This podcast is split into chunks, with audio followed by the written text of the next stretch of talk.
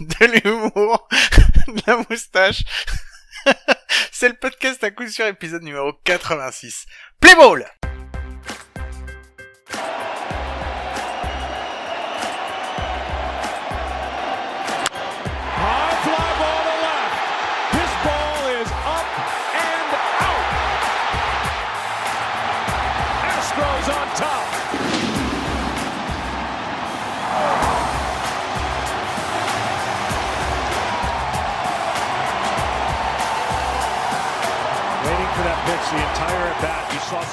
bien, bienvenue, bienvenue. C'est l'épisode 86 du podcast à coup sûr, le seul podcast français hebdomadaire sur le baseball. Euh, j'ai du mal à me concentrer, il y a du monde dans la caméra et ça me gêne, mais j'ai mon ami, mon compagnon, mon compadre, El Salvador, celui qui est toujours là, même quand il est, même quand il est à l'autre bout du monde. Et c'est Mike. Salut Mike, comment tu vas? Salut Guillaume, salut à tous, y compris à tous ces gens qui viennent te perturber dans ta propre maison, Guillaume, qui me font des coucous en arrière-plan pour me déconcentrer. Mais nous n'allons pas nous laisser avoir, Guillaume, Non. car nous sommes... euh, non, on n'est pas des professionnels. Euh, donc du coup, est-ce que tu sais c'est quoi le chiffre 86 dans le baseball actuellement, Guillaume? Euh, C'est le nombre de joueurs qui sont en attente de recevoir des contrats à la fin du lockout, je pense. Eh ben non, moi j'allais plutôt dire c'est le nombre de joueurs qu'on avait dit qui ne signeraient pas avant la fin, avant le lockout, et qui ont tous signé. ouais, c'est fou, Voilà. c'est un truc de fou. C'est 86%, c'est notre taux de, de raté en, en prévision. C'est-à-dire, franchement, dise un truc, il y a 86% de chances qu'on se rate. Ah non mais c'est clair, mais c'est comme d'habitude de toute façon. Franchement, je pense que c'est vraiment c'est le trademark à coup sûr quoi. Le plantage complet à chaque fois dans les prévisions. Mais bon, c'est aussi pour ça que les gens nous écoutent, j'imagine. Mais Guillaume, on n'est pas tout seul.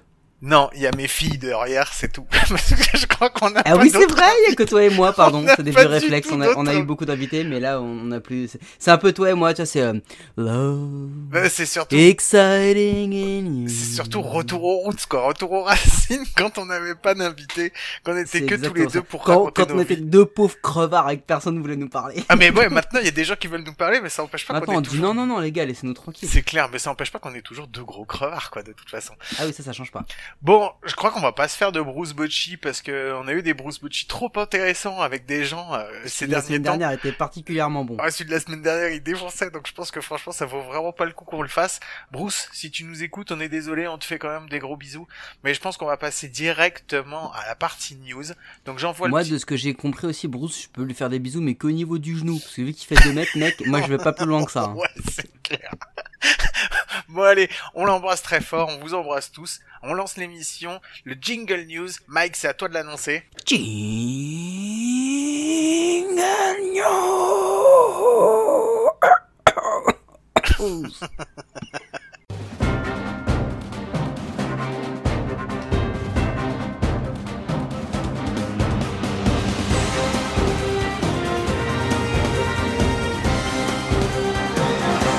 Donc les news, bah les news, il y en a une grosse. On va tout de suite euh, rentrer euh, dans le vif du sujet. On est en lockout Wouhou On est en lockout Ça y est Ça fait... euh, franchement, je regardais, je réfléchissais, c'est quasiment depuis le début du podcast. Ça fait donc 86 épisodes qu'on sait qu'un truc comme ça, ça va arriver euh, cette année. Non mais c'est vrai, hein, parce qu'on en Au parlait... moment où l'an dernier on parlait du, du, du, donc, du baseball stoppage là en plein, euh, En plein en Covid. plein spring training, en plein Covid, etc., on avait déjà dit que ce serait pas la seule parce que l'an prochain on allait avoir un work stoppage à cause du lockout dès le début. Et ça, tu l'avais annoncé, je t'avais dit effectivement, avec ce putain de CBA, on va y arriver. Exactement. Donc le CBA, donc le CBA, le Collective Bargaining Agreement, qui normalement, alors, est-ce qu'on se ferait pas un petit, euh, est-ce qu'on se ferait pas un petit, Un petit maître un capello. petit maître capello? Allez, Tu veux expliquer quoi? Mais le Le CBA, lockout. le CBA Le et le CBA, lockout. Non, le, le CBA et le lockout. On va surtout faire un point sur le lockout parce que le CBA, on l'a déjà expliqué. Ok? Voilà, donc c'est quoi? Envoie, appelle, appelle le maître, euh, maître l'italien, maître Capello, maître La Chapelle, comme on dit, comme on l'appelle chez moi, pour qu'il nous explique le lockout. J'appelle Maître Capello. Maître Capello, venez Maître Capello qui vous salue. Bonsoir, maître Capello. Alors, Maître Capello est l'homme du jour. Mot évidemment d'origine étrangère. Écoutez bien. Mot anglais. C'est le retour du maître Capello. Et encore, on en avait fait un il y a pas longtemps. Allez, donc on se fait le petit maître Capello. Donc le collectif bargaining agreement, on vous avait déjà expliqué il y a quelques temps, c'est euh, le document que doivent signer les owners de, des clubs de baseball avec la l'union qui représente les joueurs de baseball. Et en fait, tant que ce document n'est pas signé, ce document il est valable pendant un certain nombre d'années. Et tant qu'il n'est pas signé, on se retrouve avec un gros problème, c'est-à-dire que on ne peut pas jouer. Mike. En gros, c'est un mariage en CDD, ça signe pour 5 ans, c'est une bataille d'avocats sur qui aura le droit d'avoir la maison, le chien et les enfants, ça dure 5 ans. Au bout de 5 ans, on remet tout à plat et on recommence. C'est entre les joueurs et les proprios. En gros, hein, c'est ça le, le cibier. Et le lockout, parce que c'est la première fois qu'on a un lockout, parce que l'année, la dernière fois qu'on avait eu un work stoppage, donc il n'y avait pas de boulot, c'était parce que les joueurs s'étaient mis en grève. Donc c'était la fameuse grève de 94. On a déjà Mais fait un- c'était pas un lockout, c'était un strike, c'était une strike, c'était une grève. C'était une grève. Et en fait, la différence entre le lockout et la grève, c'est que la grève, elle est amenée par les joueurs. C'est les joueurs qui décident de se mettre en grève et qui ne jouent pas. Le lockout, il est décidé par les propriétaires. Et c'est les propriétaires qui disent, OK, on passe en lockout. Et c'est-à-dire que tout est bloqué. Les salaires des joueurs, les négociations, tout, tout, tout, tout, tout. Et c'est pour ça qu'on s'est retrouvé euh, il y a deux semaines, pendant, on va dire cinq jours, avec des trades dans tous les sens, chose qu'on n'avait pas vu venir parce que avec Mike évidemment comme on vous l'a dit, on pensait qu'il y aurait rien qui se passerait euh, bah avant euh, avant le nous on pensait qu'on savait pas s'il y aurait une grève ou un, un lockout mais on savait qu'il y aurait un work stoppage. Ouais, en gros, le lockout, c'est. Alors, pour la différence, la grève, c'est les, les travailleurs, d'accord Donc les joueurs, les travailleurs qui disent Non, ce matin, moi je me lève pas, j'ai pas envie, je vais pas au taf. Ok? Je vais, je vais foutre des palettes et des pneus devant l'entrée du stade, je vais allumer un petit feu de bengale, comme ça, me faire deux trois chamallows et des merguez, et, je décide de pas travailler. Ok? Par contre, le lockout, c'est les proprios qui prennent leur téléphone et qui disent Écoute, mec, euh, remballe, ta carte orange et prends pas la ligne 8, ça sert à rien de venir au travail parce que je déciderai de pas te payer parce que je trouve que je te paye déjà trop. Allez, salut, on se revoit en mars, d'accord? C'est ça, hein, en résumé. C'est hyper important de le comprendre parce que dans le système de négociation, c'est capital. C'est-à-dire que euh, là, c'est vraiment les proprios qui disent les gars, il y a un problème, ça va pas, on ne veut pas que vous reveniez travailler, on ne vous paiera, donc pas, même s'il y a une petite nuance sur les salaires, dont on évoquera après. Mais voilà, ils veulent juste pas qu'ils viennent. Mais du coup, ce qui est important de savoir, c'est que euh, beaucoup de gens sont Waouh, le lockout c'est hoche, qu'est-ce qui se passe tout, c'est la fin du monde. Les gars, on se détend. C'est chiant. C'est chiant, Guillaume. Oui, c'est C'est chiant. relou. Ah, c'est chiant. En Mais même temps, change Aujourd'hui, Alors attends, c'est chiant. On va reprendre les choses. Aujourd'hui, normalement, on est en off-season, on est pendant les winter meetings. Est-ce que tu veux qu'on se rappelle ce qui se passe généralement pendant les winter meetings chaque année? Non mais justement, on va, on, va y, on va y arriver sur autre chose. C'est que là aujourd'hui on est dans une espèce de psychose et de parano et je vais reprendre euh, un tweet que nous a envoyé l'ami euh, l'ami Bastien de The Strikeout qui lui euh, nous m'a dit, tu sais quoi, moi en fait j'ai du mal à m'en foutre de, ce lockout. Parce qu'il me dit, tant qu'il n'y a pas les matchs annulés, bah pour moi le lockout il change rien et quand ça reprendra, et ben ça reprendra et les matchs auront repris et pour moi ça n'aura rien changé. Il a pas tort. Euh, parce que aujourd'hui dans l'histoire il y a eu il y a eu des lockouts en 73, 76 et 90. J'ai dû regarder ma fiche parce que je me rappelle plus toutes, je me rappelle plus toutes ces dates parce que j'étais à peine né, enfin pour un. Euh, Guillaume lui avait déjà le permis en 73. Euh, et du coup, aucun n'a entraîné des annulations de matchs. Des matchs de spring training qui ont été annulés, mais aucun n'a annulé de matchs de saison régulière. Donc c'est pour ça que il faut pas non plus être trop affolé. Mais quand même, on va parler un peu du pourquoi, du comment, de la solution du problème, pour voir où ça se situe. Alors le pourquoi, il est très simple. Non, mais Parce que dans la vie, on a essayé de nous raconter que c'était pour des histoires de jeux, pour des histoires de règles, pour des histoires de plein de choses. Bah non.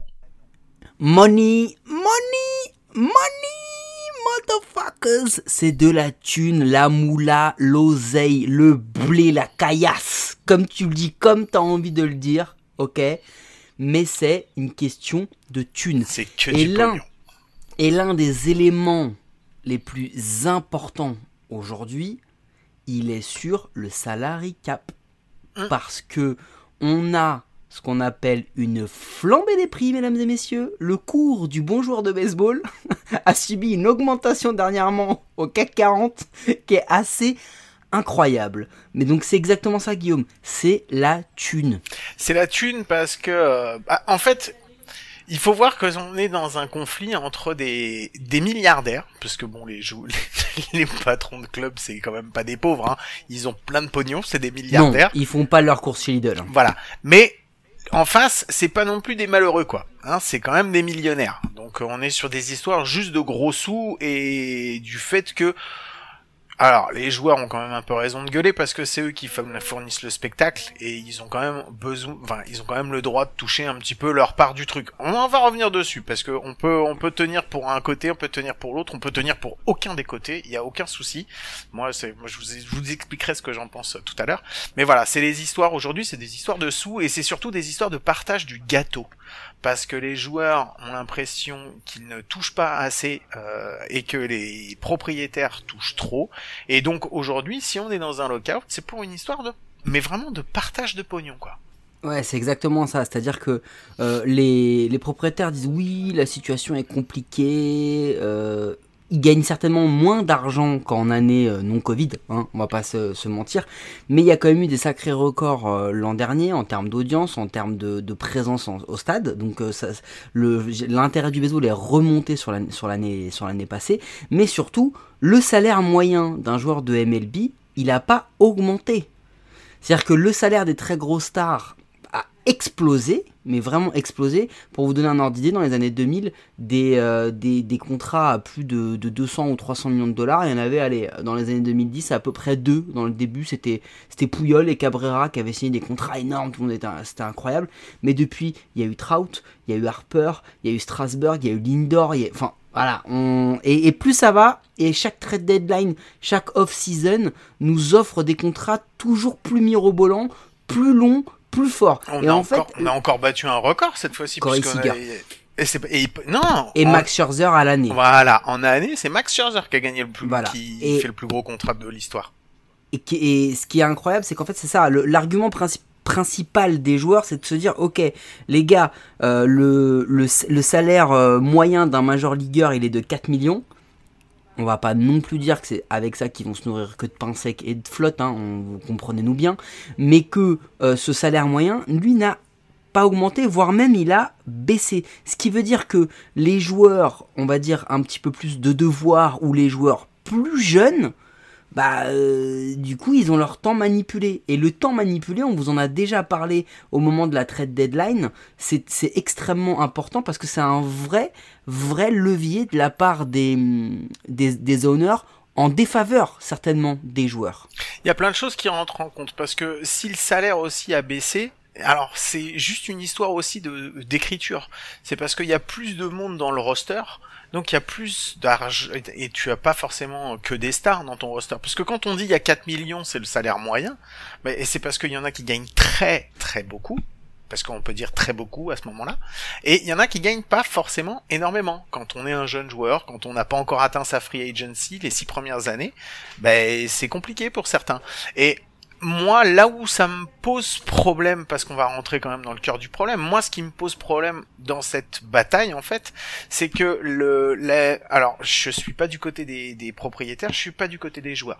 Moi, ce qui me gêne, c'est que Oui, clairement, faut qu'on- euh, genre juste qu'on soit clair. Nous on s'en fout, on veut des matchs. Ouais, voilà, c'est ça. Moi, ce qui, me- ce qui me gêne en fait aujourd'hui, c'est que euh, il y a que deux parties qui sont dans l'histoire. C'est-à-dire que on a donc les propriétaires et la MLBPA. Et la MLBPA, il faut bien savoir que c'est l'union, c'est un, un- c'est un syndicat qui ne représente que les joueurs de Major League. D'accord? Alors, les joueurs de Major League, ont, même si les joueurs, se- les jeunes sont pas forcément bien payés, à partir du moment où ils touchent la Major League, ils sont quand même à 500 000 dollars par, par, par mois. Euh, c'est par mois ou par an? Des... Non, c'est un contrat de 500 000 dollars à l'année. Donc, Oui, c'est ça. euh, on est, on va pas se mentir, c'est pas un contrat de malheureux, d'accord? Bah, c'est-à-dire que rapporter, euh, rapporter au SMIC, Voilà. 500 000 dollars, ça fait euh, entre 50 à 60 ans de travail. Voilà. Donc, en fait, si tu veux, je suis pas en train de dire qu'ils ont pas à râler ou quoi que ce soit, ils font ce qu'ils veulent. Hein.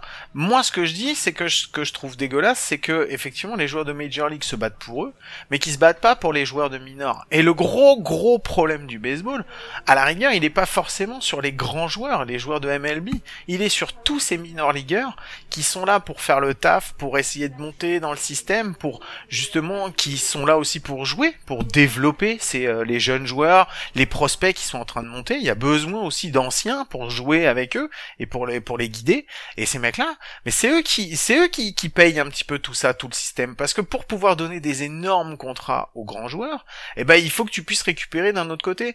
Et les mineurs et les mineurs ligueurs, ça fait des années et des années que bah ils se mordent les doigts et que c'est compliqué financièrement pour eux.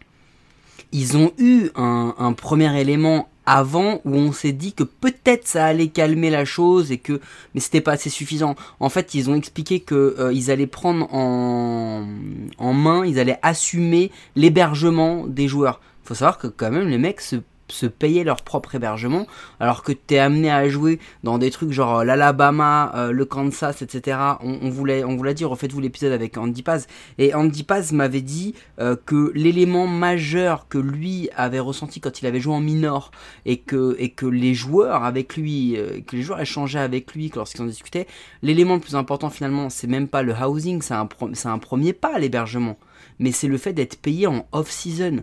Parce que c'est ça qui les empêche finalement de développer leur carrière. C'est que ils jouent, ils s'entraînent pendant 6 mois, et pendant 6 mois après, ils doivent devenir boulanger ou garagiste.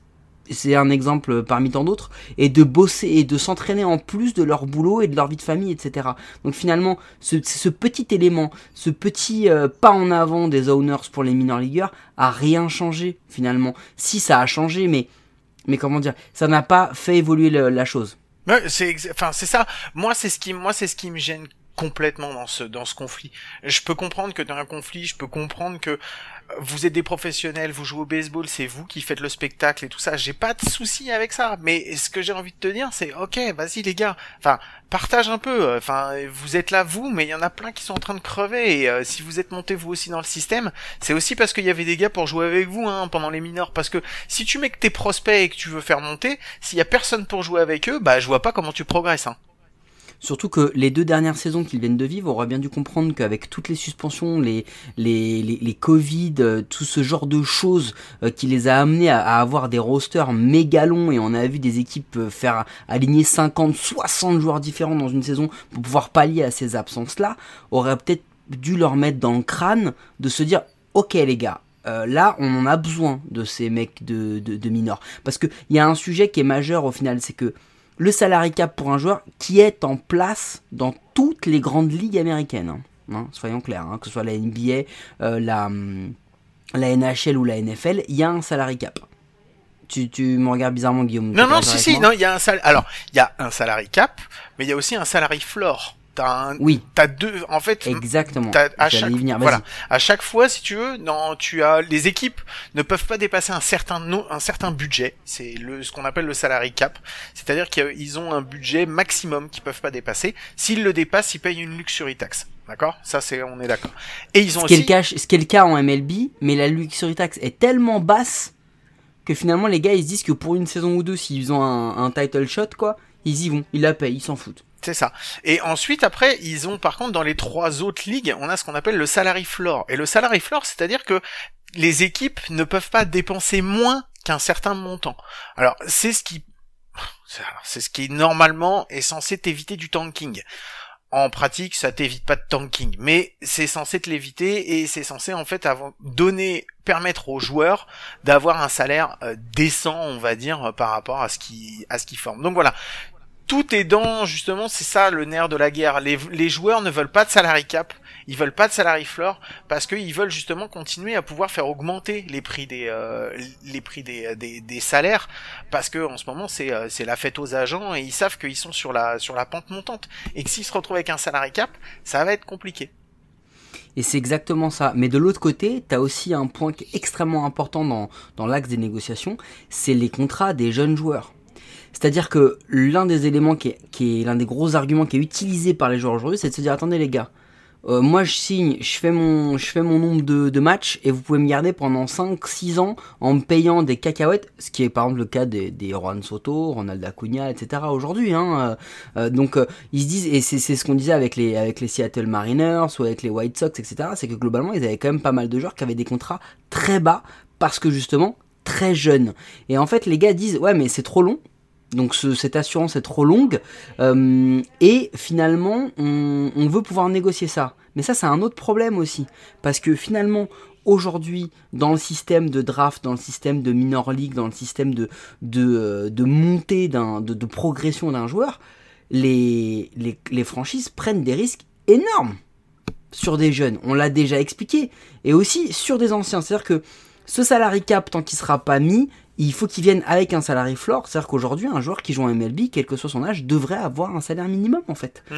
Parce que ça veut dire, ok, moi je joue en MLB, j'ai un salaire minimum. Et ben, au moins, au moins, ça permettrait peut-être d'avoir ce- cet élément-là. Donc, il y a plein d'éléments et, et très clairement, le, le, le, le but il est financier. Mais il y a un truc qu'on n'a pas expliqué non plus, Guillaume, c'est de se dire qu'est-ce qui se passe en fait pendant ce lockout? Que vont pouvoir faire les joueurs Que vont euh, pouvoir faire les franchises Qu'est-ce qu'ils ne vont pas pouvoir faire l'un et l'autre? Alors, bah là, de toute façon, vu qu'on est en lockout, il n'y a plus aucune négociation de salaire. Euh, Enfin, de contrat, de rien du tout. Ils peuvent plus rien faire. Si ils peuvent parler de trade, Mhm. Mais ils peuvent pas les faire. Ils peuvent pas les acter. Ça, c'est différent. C'est-à-dire que là, aujourd'hui, tu peux te dire, 6 décembre, eh les gars, j'ai accepté, euh, tu vois, un truc euh, totalement plausible, par exemple. Je trade Mike Trout et Otani euh, contre Yann Desmond. Tu vois, un truc que les Angels pourraient faire avec leur... On est d'accord ou pas Bon, non, j'exagère, mais ils peuvent dire ça, et au dernier moment, les mecs disent, non, non, attends, écoute, Yann Desmond, il vaut largement plus que Trout et Otani, finalement, je me, ravise. Bon, ça, c'est un peu ça qui peut se passer, c'est de se dire, aujourd'hui, oui, je sais, c'est c'est un scandale. Non, mais c'est vraiment pour vous montrer l'idée, c'est qu'ils peuvent en discuter, ils peuvent euh, s'entendre oralement, mais ils peuvent pas l'acter. C'est les propriétaires. déjà- Alors, c'est les propriétaires entre eux hein, qui peuvent faire ça, on est d'accord Parce que On est d'accord. parce qu'il peut pas y avoir de communication entre les propriétaires et les joueurs. C'est-à-dire qu'en fait aujourd'hui, vu qu'on est dans un lockout, les propriétaires et les joueurs sont représentés chacun par leurs unions. Donc euh, c'est euh, la c'est Euh, donc voilà, donc c'est la MLBPA pour les joueurs et c'est Rob Manfred pour les C'est exactement les ça, parce que l'idée en fait c'est que le, le, le personnel, tout le personnel d'une équipe n'est pas à même de parler avec les médias, par exemple, ou entre joueurs entre eux, sur le 40-man roster. Le 40-man roster qui a été validé jusqu'au 1er décembre ou au 2 décembre midi, je sais plus, parce qu'avec le décalage c'est un peu plus compliqué, mais euh, et le moment donc euh, du lockout, est aujourd'hui le roster entériné. Ça ne peut pas bouger tant qu'on est en lockout. Et c'est hy- hyper important parce que il y a un autre truc aussi, c'est que les joueurs n'ont pas accès au personnel des franchises, n'ont pas accès aux structures des franchises. Je vous prends un exemple parce qu'il y a un tweet qui m'a qui m'a marqué, celui de Jamison Talion Oui, je l'ai vu, je l'ai vu passer celui-là qui a, aussi. qui a été opéré, qui est donc en, en, en rehab, tu vois. Il, euh, il, il est totalement en rééducation. Il a plus accès au médecin du club. Et Ouais. donc il doit se démerder lui-même Il peut pour pas aller faire ça. rééducateur. Il peut pas faire la Voilà. rééducation avec le rééducateur du club. C'est un truc de fou. Qu'il a commencé. Ouais, c'est ça. Ouais, il a commencé. Maintenant, il est obligé de continuer, de Donc lui, il est continuer obligé de se seul. débrouiller solo. Donc c'est quand même assez fou. Est-ce que tu sais ce qu'ils peuvent faire quand même les clubs? Parce que j'ai entendu ça, j'ai trouvé ça génial. Parce qu'en fait, je sais pas si tu sais, mais les Mets, pour le moment, ils ont fait plein d'achats. On va en parler après, mais ils ont pas de Mhm. manager. Et ben pendant le lockout, ils sont pas empêchés. Ils peuvent quand même aller acheter, prendre un manager. Parce que vu que ça ne fait pas partie des joueurs, ils ont le droit d'aller d'aller prendre un manager. Voilà, donc ça, ça m'a bien fait rigoler. Donc ouais, grosso modo, pour le moment, c'est bloqué. Ça va empêcher tous les contacts. C'est pour ça que si vous avez les applis MLB, si vous avez tout ça, vous voyez plus aucune information qui passe. C'est parce que en fait, il il y a, il y a vraiment un... Même, même beaucoup de journalistes ont été mis en stand-by. C'est-à-dire que tous les freelances, on leur a dit, les gars, on va se contenter des mecs qu'on paye très cher. Genre Ken Rosenthal, Jeff Passan et tout. Et puis vous, là, les, les, les, les scribes, là, bah rentrez chez vous les mecs, cet hiver vous bosserez pas. Non, c'est clair. Donc, C'est euh, ça, hein. Donc voilà, si vous écoutez euh, des podcasts comme les... Alors nous, on a plein de trucs à dire parce qu'on parle pas que de baseball américain, même si c'est un épisode spécial aujourd'hui. On, on parle de toute façon, on parle de baseball. Donc on a plein de trucs à dire. Mais tous les podcasts qui sont sur l'actualité et tout ça, c'est vachement plus compliqué pour eux. Ils ont été obligés de sortir les rames là pour pouvoir pour pouvoir mettre du contenu. Ils ont commencé à annoncer qu'ils allaient faire des épisodes sur des matchs historiques, euh, sur des choses comme ça, parce qu'effectivement, ils en ont plus. Ils ont commencé déjà à, à, à, à annoncer. Mais il y a deux petits éléments quand même qu'il faut qu'on qu'on évoque quand même, Guillaume, parce que je trouve que c'est hyper important dans, pour vraiment comprendre le lockout, même si là on l'a retourné un petit peu dans tous les sens. La, la première partie, c'est pour l'instant, euh, les joueurs ne sont pas payés pendant la off-season et, les- oui. et les spring training. D'accord? Ils touchent un chèque au début de la saison régulière.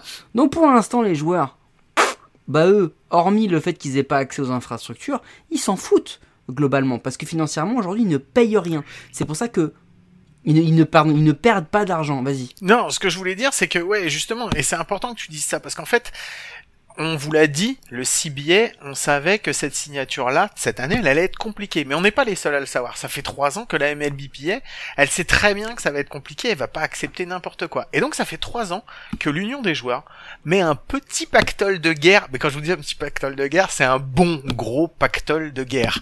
Et en fait, là, aujourd'hui, ils ont de quoi euh, assurer, on va dire, un salaire minimum. Donc c'est pas le salaire complet des joueurs, mais ils peuvent assurer un salaire minimum à l'ensemble des joueurs qui sont représentés par euh, la MLBPA. Et c'est-à-dire que si on se retrouve avec un lockout qui continue pendant la saison, bah les joueurs peuvent encore négocier parce que aujourd'hui ils ont encore un petit trésor de guerre qui va leur permettre de entre guillemets survivre pendant les quelques mois de Oui. lockout. C'est pour ça que tout le monde ça. en fait le truc c'est que pour le moment on n'est pas inquiet mais tout le monde se prépare parce que sent que ça pue grave. Le bras, le bras de fer va être ouais, là. Ça Et, pue, et quoi. autre point hyper important, c'est que pour l'instant, les employés des franchises continuent à être payés. Donc, euh, euh, Janine à la compta et Robert à la billetterie, ils continuent pour l'instant à être payés. Attention, c'est pas dit, c'est pas dit que pour casser un petit peu le bras de fer et pour euh, dire, vous voyez, c'est les méchants joueurs qui veulent pas qu'on rejoue. Du coup, on peut plus payer Stéphane à l'entretien de la pelouse, tu vois, et qui disent, bon bah maintenant on le paye plus. Et qu'après on dit, bah oui, c'est les joueurs les méchants. Donc, Enfin, et, et les joueurs diront, vous voyez, ils sont, c'est vraiment des salauds parce que normalement l'entretien de l'herbe, ils auraient dû le faire toute l'année. Et c'est exactement ça qui va se passer. Et d'ailleurs, ça a déjà commencé. La guerre de communication, a elle a déjà déjà commencé. commencé. Je sais pas si vous l'avez vu, mais à partir du 1er décembre, il y a eu deux communiqués importants qui sont passés. Si vous les avez pas vus, je vous invite à les lire si vous savez les, si vous pouvez lire en anglais et tout. Allez les voir, c'est hyper intéressant. Il y a deux communiqués. Il y a un communiqué qui a été envoyé par la MLBPA, donc par euh, c'est Tony Stark. Enfin, non, c'est pas. Ouais, si, je crois qu'il s'appelle Tony Stark, comme Iron Man, qui est qui est le, qui est le représente, qui est le représentant justement de la MLBPA. Et l'autre Et ben ça, il faut qu'on en parle aussi, vas-y, Et parce l'autre, que c'est pas été Tony écrit- Stark, c'est Tony Clark. Ouais, Tony Clark. Ouais, mais je trouve que Tony Stark, ça lui va trop bien. C'est un rem- c'est une fusion entre Tony Stark et Clark Kent. Ah, mais il ressemble pas, en plus, il ressemble pas du tout à, mais bon, peu importe. Absolument pas. Et t'as Rob Manfred aussi. Et en fait, les deux ont fait des communiqués, mais c'est à mourir de rire, quoi. C'est à mourir, alors, c'est à mourir de rire et en même temps, c'est vraiment, c'est, à pleurer, quoi. C'est parce que chacun est en train d'expliquer et de faire une bataille de communication comme quoi c'est pas de sa faute à lui, mais c'est de la faute à l'autre parce que eux, ils sont dans les, eux, ils veulent faire Mais des bonnes c'est ça en fait, propositions. parce qu'il faut, il faut aussi que vous compreniez que c'est vraiment une bataille de négo. C'est-à-dire que d'un côté, t'as donc Tony Clark qui est euh, la, hum, le visage de, de, de- du Players Union, donc du syndicat des joueurs. Le Iron Mais, Man des joueurs. Par contre, non mais il y a un, il y a un, il y a un board en fait. Il y a un comité exécutif qui est représenté par huit joueurs actuels de la MLB, à savoir Max Scherzer, Marcus Semien, Gerrit Cole, Francisco Lindor, Jason Castro, Zach Britton, Andrew Miller et James Paxton. c'est Pas, pas, les moins bien payés. Mais c'est exactement ce que j'allais dire en plus, c'est clair. hyper important, c'est pas les moins bien payés, d'accord, qui eux reportent aux joueurs. Et de l'autre côté, Rob Manfred, il est pas tout seul, parce que pour faire des conneries, il faut pas être seul. Euh, du coup, euh, Rob Manfred, il est aussi, il a toute une armée d'avocats, les mecs les, plus diplômés du monde, certainement parmi les gars les, les mieux payés de la terre, euh, qui sont aussi des mecs comme comme Dan Alem ou Bruce Meyer, euh, qui qui ont des qui ont des spécialités dans le droit sur les contrats, les contrats de travail, les joueurs, les rémunérations, etc. Donc en fait, c'est pas juste entre euh, Tony Clark et Rob Manfred, c'est entre l'équipe de Tony Clark et l'équipe de Rob Manfred. C'est pour ça parce que si c'était entre deux mecs finalement, tu te dis bon, entre deux gars, ils Octo, vont bien trouver octo, allez les gars, octogon, octogone. voilà, c'est ça. Les mecs ont fait un petit Shifumi euh, au meilleur des trois et puis on y va Quand quoi. tu vois la carrière de Clark et que tu vois la carrière de Manfred, tu te dis que l'octogone c'est mort le quoi. Shifumi, ouais. Au, au- au pire, tu fais un tarot, mais. euh, Mais non, non, mais c'est voilà. Et puis, et puis il y a autre chose, c'est qu'en plus, euh, avant même le lockout, et après, je pense qu'on aura terminé sur le sujet. Je sais pas ce que t'en penses. Ouais, je pense mais qu'on pourra passer à autre chose, ouais. Avant même sur le lockout, il y a eu tout un tas de règles qui ont été émises par, euh, par, la, par la MLB, par Rob Manfred en disant les gars, et si on changeait ça, et si on changeait ça, bon, euh, pff, très clairement, ils veulent mettre en place. Alors, il y en a des biens, hein. Il y en a des biens. Il y en a des T'en as vu des biens ou pas? Ouais, non, non, mais il y en a des pas mal. Enfin, moi, moi, je pense que la- mettre la cloque euh, pour les lanceurs et cloque, les choses comme ça, franchement, le, le, la cloque, je pense que c'est le truc le plus intéressant. Le reste, ils veulent toucher au, au format des, au, au format des playoffs. Moi, ça m'intéresse pas du tout parce que ce qu'ils veulent. en- restons sur deux choses. Et je pense que c'est les deux plus grosses règles. On va dire une positive et une négative. On va rester sur les deux parce que c'est les deux qui pourraient vraiment changer la nature du jeu. La première, c'est le chrono. Ah, le Ça veut dire quoi le chrono? La pitching clock, c'est non pitching clock et entre les manches aussi. Oui. Ouais, ouais, non, mais ça, Voilà, oui, donc- ok, c'est un ensemble. Non mais c'est hyper important, c'est-à-dire qu'entre les lancers, entre les batteurs et entre les manches, c'est-à-dire que on veut réduire tous ces temps-là. Pour vous donner un ordre d'idée, euh, en, dans les années 70 c'était 2h30 de match en moyenne. Aujourd'hui, dans la post-season 2021, dans la post-season 2021, les matchs étaient en moyenne de 3h37. Ouais. 3h37. D'accord? Donc, euh, euh, et il y a 9 des 36 matchs qui ont, duré plus de 4 heures. Mais c'est, mais c'est incroyable en fait. C'est-à-dire qu'au bout d'un moment, mec, si tu veux suivre la post-season, pose un RTT. Ouais, c'est clair. Tu vois, te- non mais c'est ne, ne bosse pas quoi. Donc ils, ils sont en train de réduire ça, ils veulent réduire ça. Je pense, moi, à mon avis, c'est une bonne idée. Je pense. Oui. Par contre, la deuxième, elle est un peu moins bonne quand même. Alors la deuxième, elle couvre deux éléments très importants. Le premier, c'est de se dire, on veut rajouter des, hum, des, équipes en, post-season, mais il y a une question de format. Alors le premier, c'est, on l'a vu en 2020, rajouter des équipes en post-season a rendu des premiers tours fadas, sans intérêt. Mais ça, ça a une un premier élément, c'est de pouvoir protéger les plus gros marchés. C'est-à-dire, euh, aujourd'hui, on prend l'exemple de la LA East, qui va être un vrai putain de coupe-gorge, ok? Yankees, Red Sox, Rays, euh, Blue Jays, d'accord? Je parle pas des Orioles. Ouais, je me disais, il manquait une équipe. je voyais Non, pas où est-ce qu'elle rentrait à part euh, se faire couper la gorge Non, mais eux, ils sont là autres. pour faire les frites. Eux, ils sont là pour faire les frites. Euh, mais ces quatre-là, imaginez qu'il y a quand même euh, 25% de chance, si on fait un ratio, que les Yankees n'aillent pas en post-season. Mhm. Même si t'en mets 3. Parce qu'ils peuvent bien finir quatrième derrière toutes ces équipes-là qui ont des, des, gros effectifs. Bah, le but, c'est de les protéger. T'en mets plus, ok? Donc tu les protèges, t'as moins de chances qu'ils soient éliminés. Mais derrière, là où ça pose un problème, c'est que bah il va se passer ce qui s'est passé, c'est que bah forcément dans les dans les divisions les moins fortes, les équipes faibles auront un plus gros pourcentage que, dans des équipes très fortes, dans des ligues très fortes. Et donc, du coup, tu vas avoir des équipes faibles. Et il y a un autre truc où je veux bien ton avis, c'est qu'en plus de ça, si on rajoute, on leur donne le choix. Ouais, non, mais ça, alors ça, Ça, c'est ouf. ou quand j'ai vu le truc, ça m'a trop vénère, j'ai préféré pas répondre. Franchement, j'étais trop énervé, quoi. Et, euh, Explique, explique.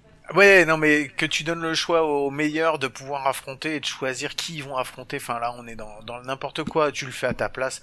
On- tu fais un truc si tu veux. Mais Ouais, Moi, en je- gros, c'est façon, je- t'arrives premier, tu peux choisir quel mec tu vas affronter, etc. Voilà, moi de toute façon, je suis contre toucher au format des playoffs. Maintenant, c'est pas moi qui vais décider. Il y aura d'autres décisions. Il y a juste un autre. Ils sont en pleine discussion sur. Enfin, c'est ils sont censés discuter aussi de l'arrivée des robots euh, Empires, euh, surtout pour juger les zones de strike.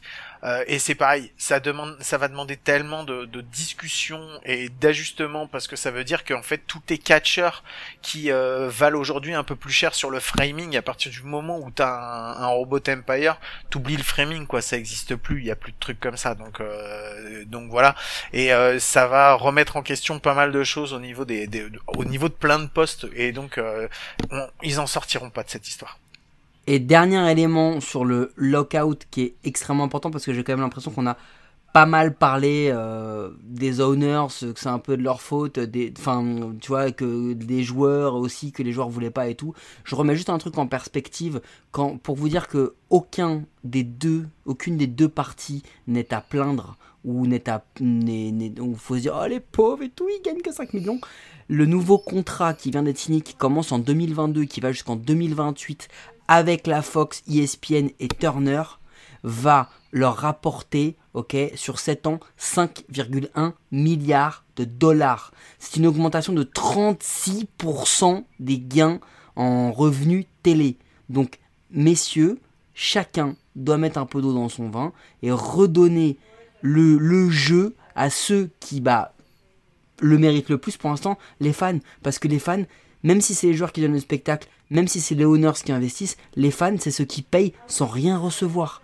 On paye juste pour le plaisir de ça. On se paye un abonnement, on se paye une place au stade, euh, on se paye des déplacements, on se paye des t-shirts, on se paye... Enfin voilà, il y a un moment, les gars, trouvez un terrain d'entente et redonnez-nous du jeu parce que des matchs de, début de saison avec euh, des minor ligueurs, euh, ça risque de piquer les yeux quand même. Allez, moi je propose on met ça derrière nous. Là, ça y est, c'est bon. Le lockout, on en a assez parlé.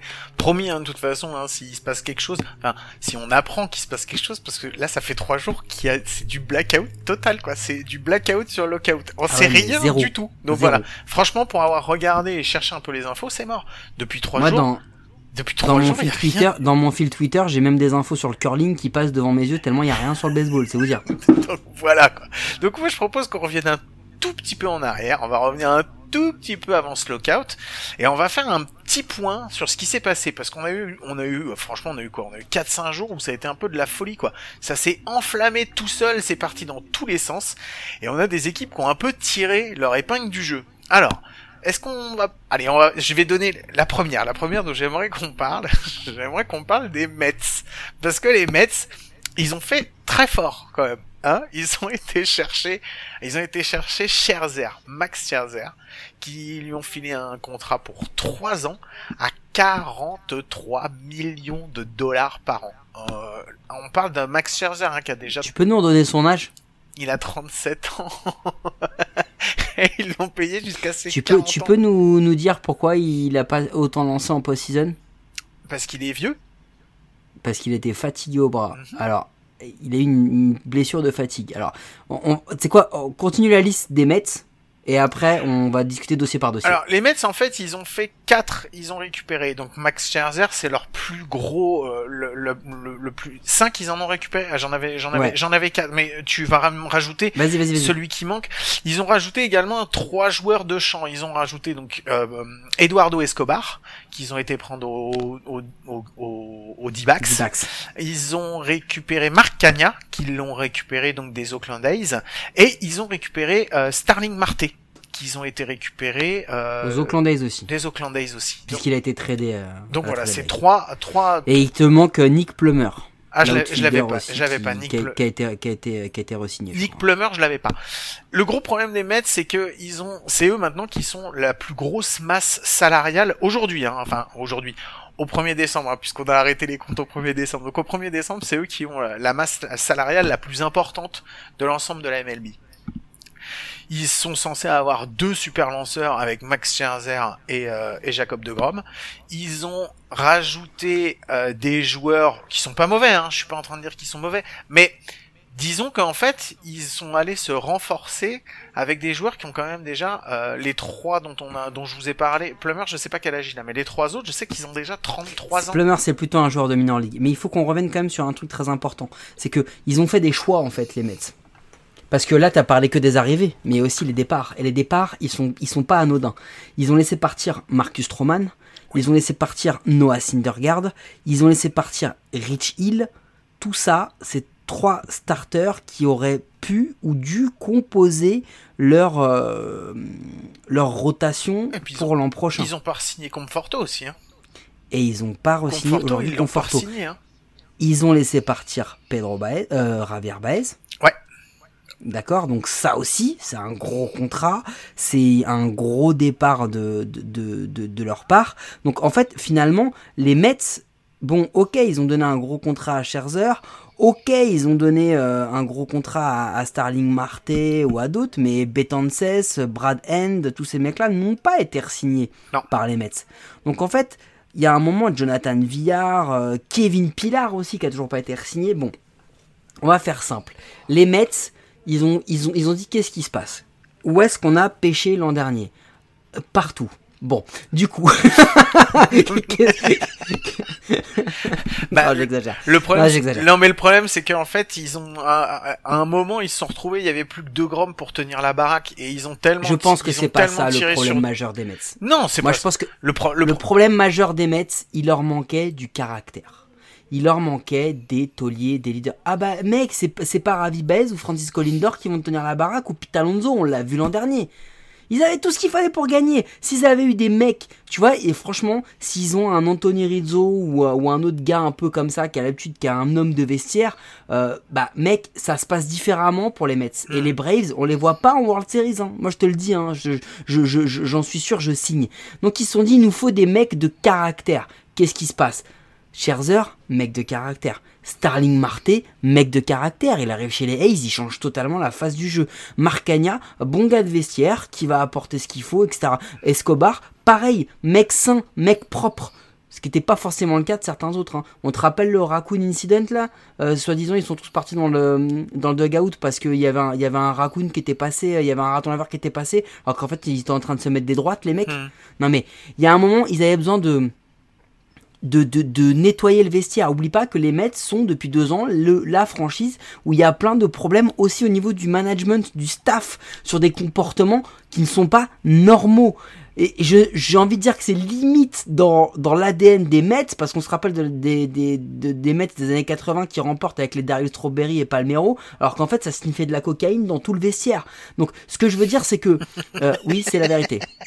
Ce que je veux dire, c'est que euh, il y avait besoin de nettoyer cet effectif. Il y avait besoin de remettre du leadership, du professionnalisme, ok? Et il y a un autre truc qui est hyper important, c'est que les Mets vont devoir apporter du bullpen. Parce qu'il y a un moment, si tu fais lancer 12 manches par match Jacob de Grom et Max Scherzer, il se passe ce qui se passe. Ils arrivent blessés. Bah oui.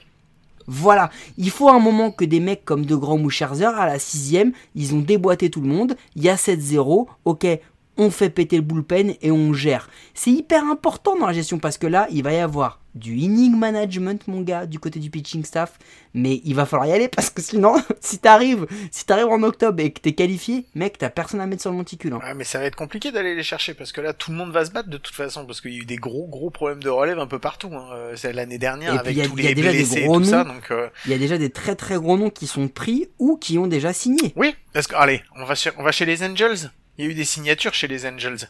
Il y a eu Raizel Iglesias, Ouais. en parlant de releveur C'est pour qui, a- ça que- qui- qui- a signé. Il y a eu, euh, il y a eu l'ami euh, Michael Lorenzen Mhm. aussi. Bon pitcher. On va pas taper toujours sur les Angels parce qu'au bout d'un moment, bon, voilà, là ils le font. Ils ont apporté du pitching. Ils ont re-signé Raizel Iglesias. Ils ont signé Lorenzen. Ils ont signé Aaron Lou, qui d'ailleurs vient, vient des Mets. Et surtout, ils ont signé Ils ont signé Noah Noah Syndergaard.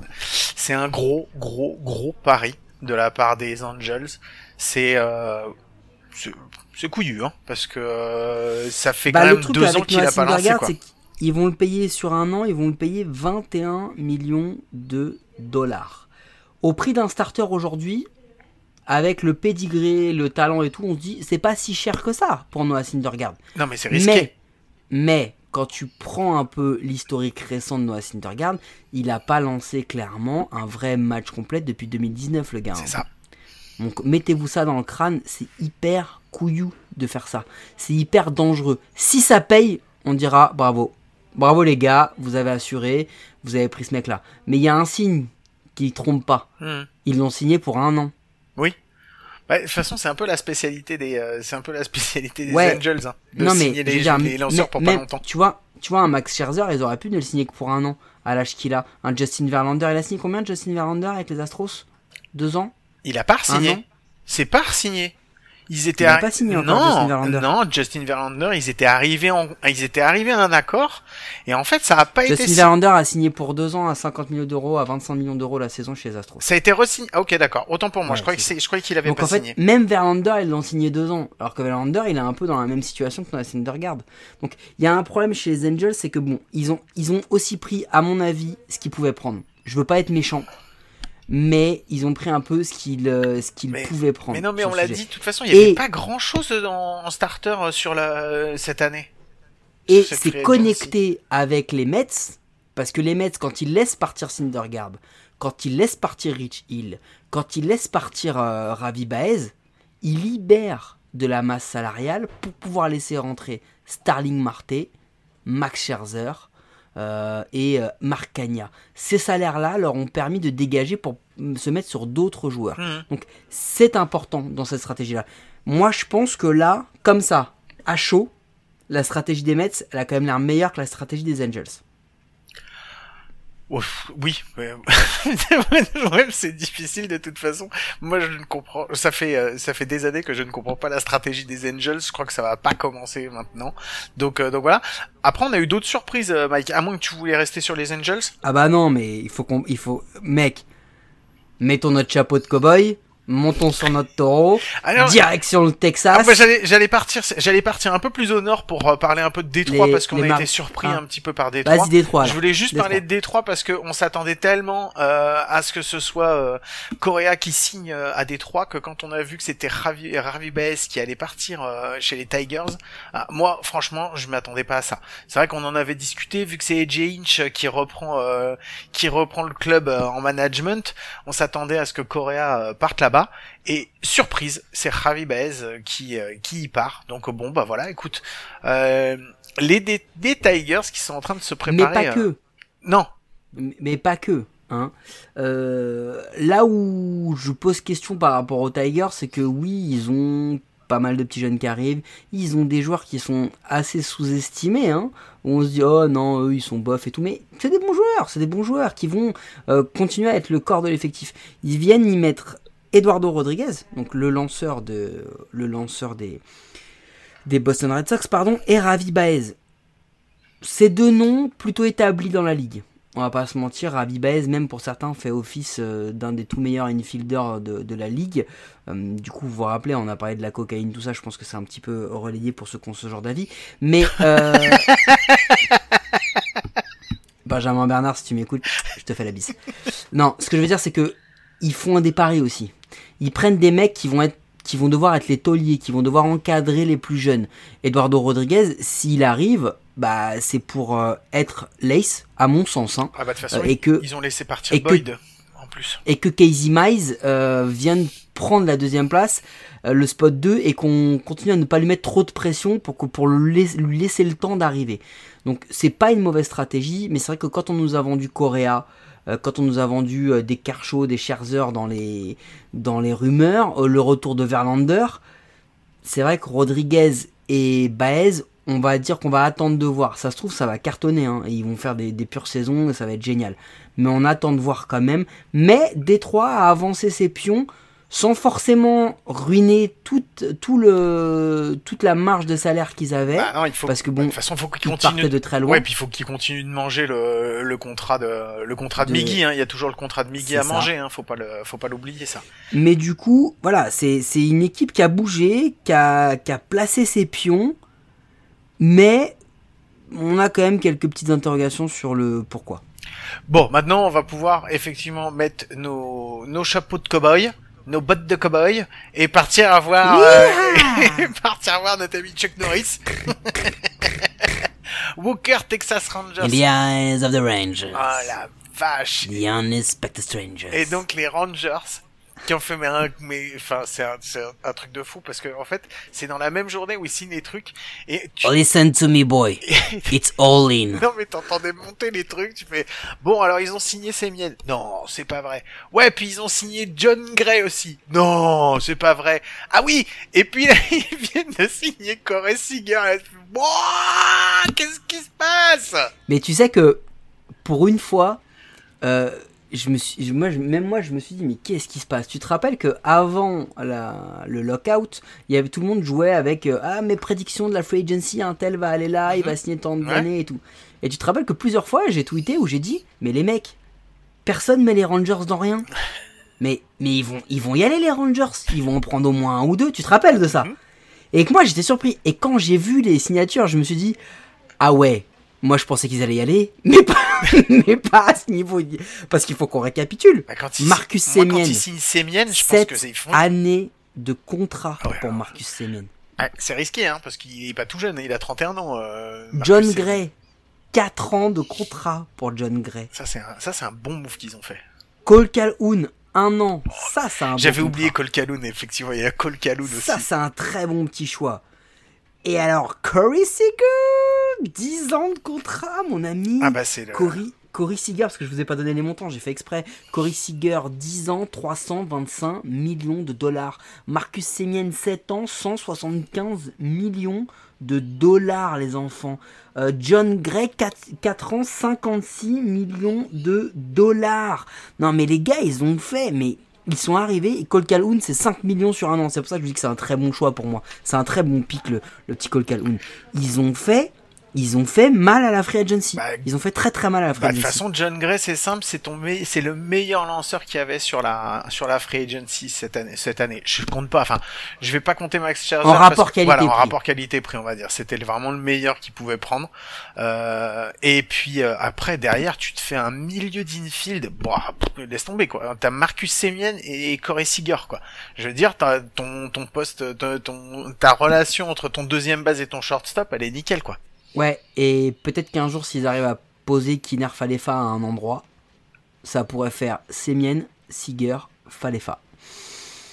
Je dis pas que Falefa, c'est le meilleur joueur du monde, mais avec les deux autres, si lui il est à côté, c'est quand même pas dégueu. Ouais, mais je sais pas combien il leur reste parce que s'ils ont besoin d'un troisième base, je crois qu'il y, a- il y a toujours, il y a, il y a certains Bryant Ouais, Non, on en à l'heure, on en à l'heure, on en On finira cet épisode par les joueurs encore dispo. Parce que après, il faut qu'on parle quand même de d'équipes qui, bah, eux, n'ont rien fait.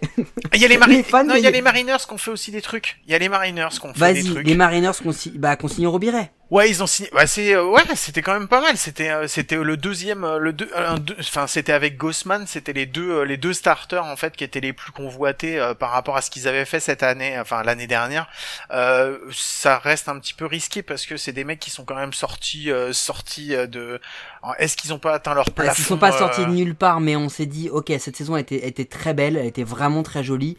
Mais est-ce que ces gars-là vont réussir? Et plus pour Gossman que pour Robiret, parce que Robiret, il a quand même été constant. Gossman, il a connu une fin de saison qui était un petit peu plus compliquée. Et Gossman, euh, lui, il faut le dire, il va chez les Blue Jays. On peut en parler vite fait des Blue Jays avant de passer sur les cas, sur les cas particuliers. Les Blue Jays, ils ont quand même fait des, des choix. euh, ils ont pas renouvelé Semien et ils ont signé Kevin Gossman et ils ont prolongé Berrios. Berrios. Ouais. D'accord? Mais il y a un truc que je comprends pas dans la stratégie des Blue Jays. On a dit qu'il manquait de pitching. Ouais. Ils ont signé deux starters. Mhm. Et ils ont laissé partir Robiret. Non, non, ils en prolongent un et ils en signent un. Mais ils en laissent partir deux. Mhm. Parce qu'il n'y a, pas- il y a pas que Robiret, il y a Steven Matz aussi qui Ouais, s'en va. c'est vrai. Qui a, qui a quand même été plutôt bon. Steven Matz. Donc en fait, les mecs, ils en ont laissé partir deux pour en signer un. Il va y avoir un trou. Part, à un moment, les gars, va falloir signer. Va falloir en mettre des, des, des starters. Bah, parce que. Peut-être qu'ils voulaient prendre Stroman, dire, mais Stroman il a signé chez les Cubs, donc. euh, Non, ils ont, ils ont repris, Imi Garcia en, en releveur, mais, mais, ça, mais ça suffira pas, quoi. Donc, euh, donc voilà, donc écoute. Non, une dernière petite chose, euh, on est d'accord que les Twins, ils ont bien re-signé Byron Buxton et qu'ils ont fait venir euh, Dylan Bundy. Ouais, On est bien d'accord pas? C'est exactement ça. Love and Married, hein, marié deux enfants, ils ont fait revenir Dylan Bundy. Voilà, peu ça. c'est exactement ça. C'est une catastrophe. Donc Euh, allez, on n'en parle pas. Euh, cas particulier, Guillaume, qui est-ce qui reste sur la liste eh ben, il reste déjà, il reste Chris Bryant. Ah, c'est pas lui le plus gros, il reste quand même Carlos Correa. Bah oui, non mais alors Carlos Correa, c'est, ça va commencer. Là, la question elle est en train de se poser, c'est qui va prendre Carlos Correa? Où est-ce qu'il va partir? Eh ben, Moi j'ai une idée. Moi j'ai une idée. Mais je te Ah, dis rien, a- je te dis rien parce que non, c'est la connerie que j'ai tout à l'heure justement. Alors on n'en parle Non, pas, mais il y a un pas. truc qui est important, c'est que tous les noms qu'on va vous signer, c'est des noms qui vont être hyper, hyper importants à retenir pour tous les clubs qui n'ont pas bougé. Parce qu'il y a des clubs qui n'ont pas bougé. Les New York Yankees, ils ont rien fait. Non, ils ont rien. Les New York Yankees, ils ont pas bougé. D'accord? Les Padres, ils ont pas bougé. Les Dodgers, ils ont re-signé Chris Taylor et ils ont signé Ini, mais ils ont pas, ils ont pas bougé. bougé.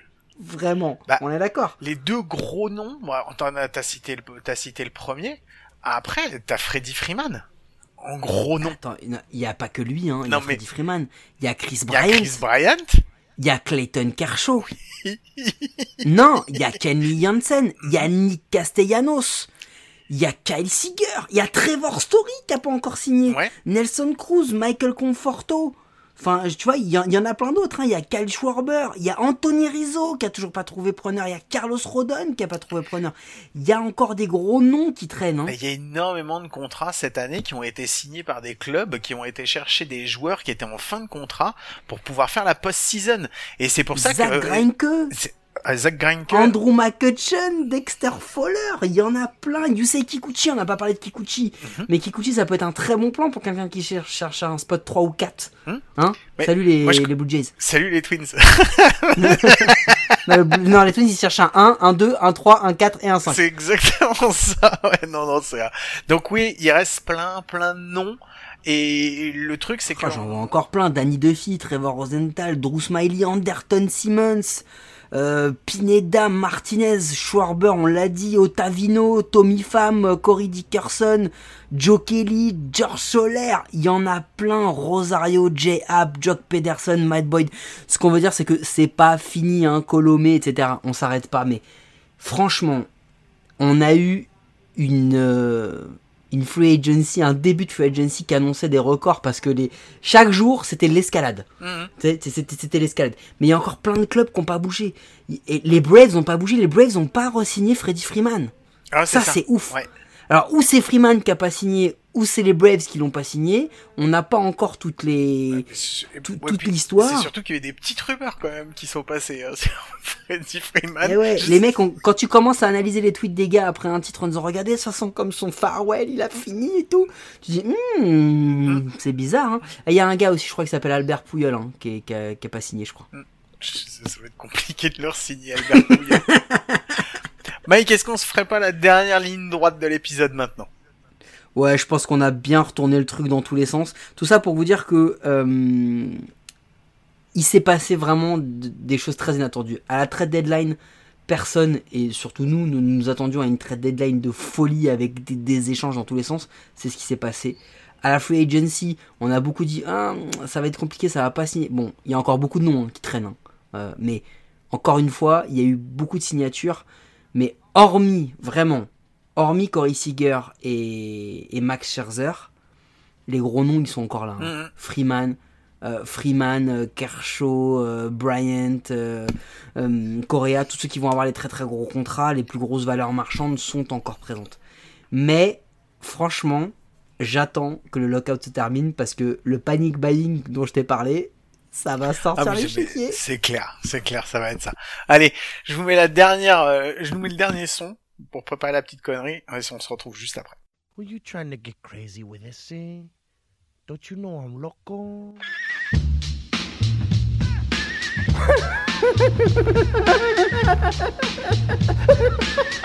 fuck is with this guy? Who is he?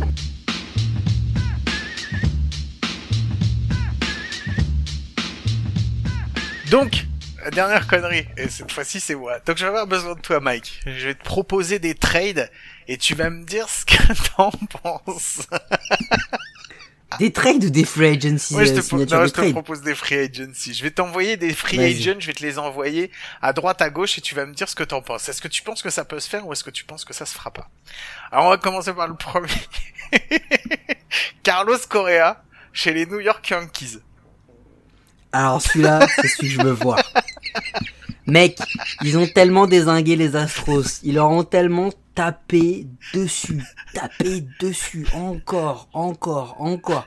Quand Garrett Cole est arrivé, c'était devenu le meilleur lanceur de toute l'histoire de, de- du baseball. C'est ça. Si Carlos Correa arrive, si enfin ils vont, ils ont un putain de shortstop défensif régulier parce qu'ils en ont eu, hein. ils ont eu Toulo, ils en ont eu d'autres, mais lui vraiment en forme, enfin pas blessé. On va entendre du MVP dans tous les sens, de partout. Donc, moi, je vais y aller. Par contre, juste, euh, il faut qu'il se détende un peu, Carlos Correa, quand même, parce que oui, c'est un excellent joueur, c'est peut-être l'un des meilleurs shortstop de la ligue, si ce n'est le meilleur actuellement. Euh, mais de là à dire que Derek Jeter est quasiment une pipe, il va peut-être un peu loin, hein, on va pas se mentir. Bah, tu sais nous, quoi ça nous a pas empêché de le dire et on est beaucoup Non, non, moins bon on n'a pas, dit que on a, on pas dit que c'était une pipe. Alors, il a On pas dit, il a dit qu'il méritait pas ses Gold Gloves. Et Ouais, il- là-dessus, il, a dit. je vais pas pouvoir Oui. dire. Eh, franchement, non, arrête sérieusement. Ok, attends, attends, attends, attends, laisse-moi terminer. Je suis d'accord. Mais il y a un truc qui commence à me gonfler avec le cas d'Eric Jeter, et il est, il est euh, rémanent depuis un petit bout de temps. C'est que Derek Jeter, il est tellement. Le monde le voit tellement surcoté qu'en fait, il en devient sous-coté, le gars. Tu vois? On a vraiment l'impression qu'on parle d'un pitre. Enfin, on oublie tout ce que le gars a pu faire. Donc là, je suis en train, tu vois, euh, le, Jeter bashing qu'on ait une discussion et un échange, ça me va, mais le jeter bashing pour le jeter bashing, tu vois, le mec, c'est pas sa place. Il a pas arrivé à dire, ah, Derek Jeter, il a pas mérité ses gold gloves. Ok, gros, mais qu'est-ce que qu'est-ce que tu racontes Qui t'es Pourquoi Qui C'est quoi le contexte Pourquoi tu dis ça? Ça sert à rien, en fait. Non, mais c'est vrai. Allez, je continue ma connerie parce qu'on n'est pas là pour parler de Derek Jeter. Est-ce qu'on peut te garder Carlos Correa? Et si je te l'envoie sur la deuxième côte Et si je te l'envoie à la place de Correa Chez les Dodgers. Chez les Dodgers. Non, ça me ferait chier. C'est vrai? Ouais, franchement, ça me ferait chier. Non, ça me ferait chier parce que tu vois, autant les Yankees, euh, on en a beaucoup parlé, c'est plus l'armada que ça a été. Ils ont des vrais trous dans la raquette à beaucoup d'endroits. C'est franchement, c'est devenu une équipe, je te dirais pas lambda, mais euh, ça fait quelques années que les Yankees sont plus les, favoris au titre et on les met tous nous parce qu'on y, y pense ça, mais ils le sont plus. Donc que Correa y vienne, ça pourrait remettre les Yankees un peu sur le devant de la scène. Ça, je veux bien. Les Dodgers, c'est bon, ils ont largement ce qu'il faut. Clayton Kershaw chez les, chez les Blue Jays. Ça, ça peut être pas mal. Et tu crois que Mais ça il peut faut se qu'ils faire soient en forme. Mais il faut qu'ils soient en forme. Moi, je sais pas si les Blue Jays vont pas euh, tenter sur un gars plus jeune qui reste comme les, les Rodon ou autres, tu vois. Euh, mais franchement, qui t'a donné de l'oseille, euh, si tu peux t'assurer en amont qu'il est, qu'il est sain physiquement, eh, Clayton Kershaw, prends le mec. Hein. Non, mais c'est clair. T'as une légende du game, hein. prends-le. hein. Bon, Trevor Story aux Cards. Ça se fait ou ça se fait pas? Ah bah moi j'ai déjà... Moi ça y est, dans mon petit carnet, il est dans mon line-up. hein. C'est vrai? Parce que non, mais j'ai regardé, j'en sais rien, mais- pas. non mais, non, mais je, je blague, mais euh, je vais dire, l'histoire paraît trop belle pour être vraie. Hmm. C'est-à-dire que aujourd'hui, les Cards ont deux shortstops. Ils ont Paul De Jong qui a fait une très mauvaise saison et demie si on compte, 2000, si on une saison complète avec ses blessures et 2020. Il a beaucoup de mal, il est dans un gros slump, mais c'est un joueur qui a toujours été extrêmement bon défensivement et qui, qui frappe quand même de manière régulière. Et ils ont Edmundo Sosa qui a fait un petit bout de saison plutôt sympathique, etc. Mais aucun n'est Trevor Story. Tu vois Donc euh, ils se disent, mec, t'imagines s'ils arrivent à faire Arenado, Story, Edman, Goldschmidt, Molina, je vois pas de meilleur infield dans la ligue. Donc l'histoire est un peu. Non mais l'histoire est pour moi est trop belle et ils ont déjà donné un beau contrat à Steven Matz. Donc moi j'attends de voir. Ça me paraît euh, voilà. Si ça se fait c'est génial pour moi et pour le jeu, pour l'infield des cartes ce sera ouf. Après euh, je suis pas certain que ça se passe, j'en sais rien. Kershaw chez les Angels. Tu sais quoi? N'importe quel bon lanceur chez les Angels, je suis content. voilà, c'est tout. Comme ça, tu peux, tu peux t'économiser des trades. Euh, Conforto chez les Yankees. Je sais pas. Moi, je pense que les Yankees aujourd'hui, ils ont besoin de, ils ont besoin de, starters. Ils ont besoin euh, peut-être un petit peu plus d'un, d'un infield. Euh, en outfield, oui, ils ont quand même des vieux, et il faudra les remplacer. Mais je sais pas si Michael Conforto, au prix où ils vont le payer, c'est la solution. Est-ce qu'il faut que les Giants ils fassent un trade avec les Phillies pour aller récupérer Real Muto? Je pense pas. Moi, je pense que les Giants, ils vont, ils vont se contenter de faire ce qu'ils ont fait avec Desclafani ou avec d'autres. C'est Wood, je crois, qu'ils ont signé. Mhm. Euh, de re-signer les gars qu'ils ont, d'essayer de les garder un peu. Et puis le reste, bah, ils vont, ils vont laisser terminer cette génération. Enfin, je pense. Je pense. Bon. Bah voilà, c'était les c'était les petits free agents que je voulais te proposer, Mike. J'en avais pas. Moi, j'en ai un. Vas-y. Moi, j'en ai un. Juste un. Nelson Cruz de retour chez les Twins. Non. Non, bah, il le ferait, il le ferait de toute façon parce que euh, parce que voilà, il a fait euh, trois saisons et qu'il a été important dans le truc et je pense que ils aimeraient bien l'avoir pour qu'il finisse euh, sa carrière chez les Twins. Euh, que ça ferait une, une belle histoire, même si c'est pas là qu'il a passé le plus de temps, mais je pense pas qu'il le ferait. Et si t'envoies euh, Rizzo à Rizzo chez les Dodgers et que tu fais passer euh, Muncy en deuxième base, Et euh, Trey Turner en shortstop, c'est ça? Ouais, c'est ça. Mais en fait, moi, pour les Dodgers, moi je pense qu'il faut qu'ils re-signent leurs joueurs et qu'ils arrêtent d'en signer d'autres, quoi. Même financièrement, ils vont pas pouvoir forcément se le, se ont permettre parce que paquet là, hein. il va falloir qu'ils remettent un peu de monde euh, quand même.